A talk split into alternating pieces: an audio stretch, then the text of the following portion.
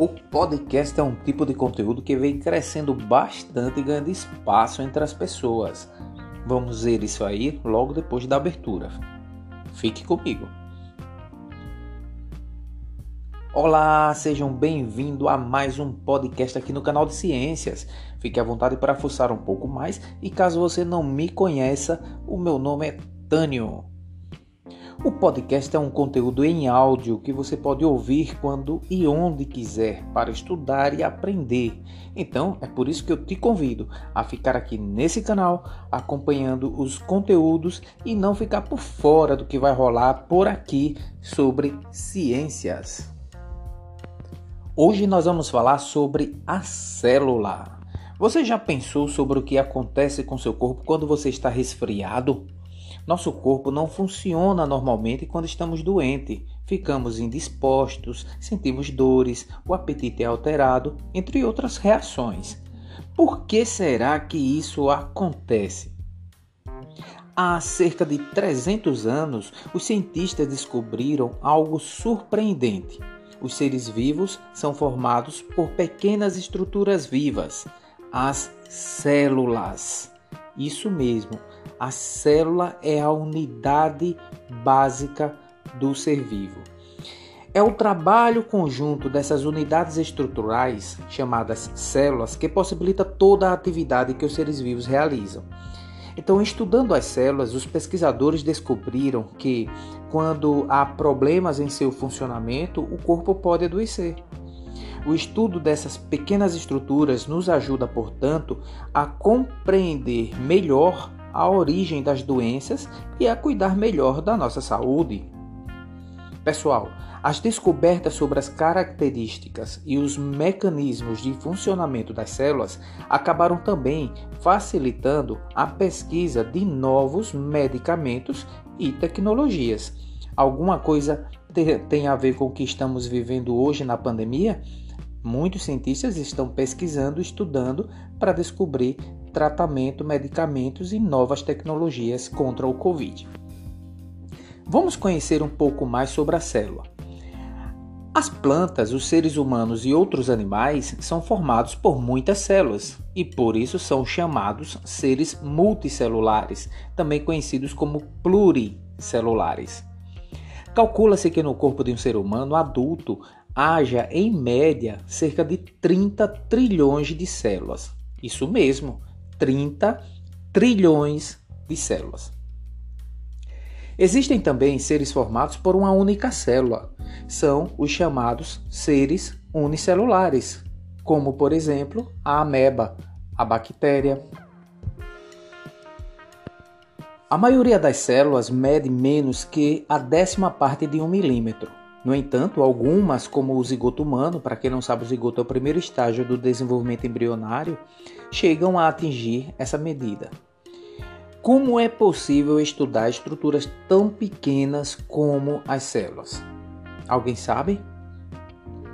Bom, por causa do seu tamanho, as células devem ser estudadas por meio de um instrumento que permite sua visualização, como o microscópio óptico, também chamado de microscópio de luz.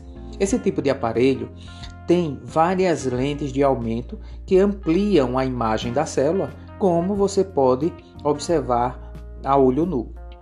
Além do microscópio, técnicas como a aplicação de corantes são também usadas para permitir o estudo das células e de suas estruturas.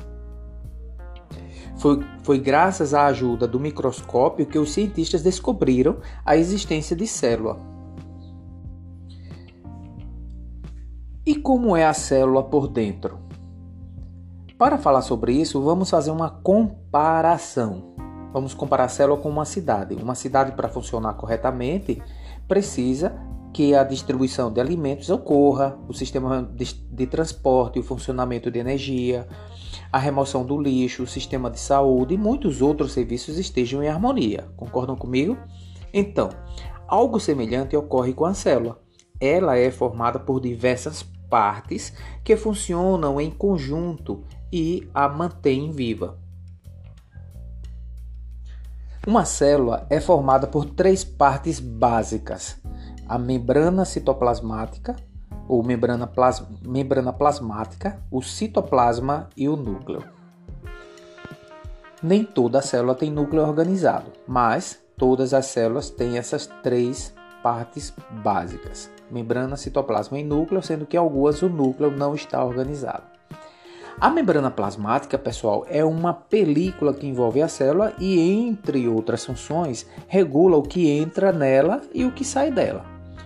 Por exemplo, os nutrientes, o oxigênio e as substâncias que são eliminadas pela célula passam sempre pela membrana, que funciona como uma espécie de portão, possibilitando a passagem de certas substâncias e impedindo que a impedindo a de outras substâncias.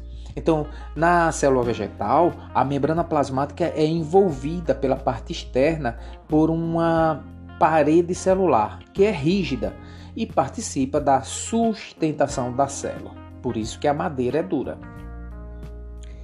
Entre a membrana plasmática e o núcleo encontra-se o citoplasma. Ele contém um material gelatinoso formado por água, sais minerais e outras substâncias. Então, nessa região ocorrem diversas transformações químicas fundamentais para a manutenção da vida da célula e dos organismos.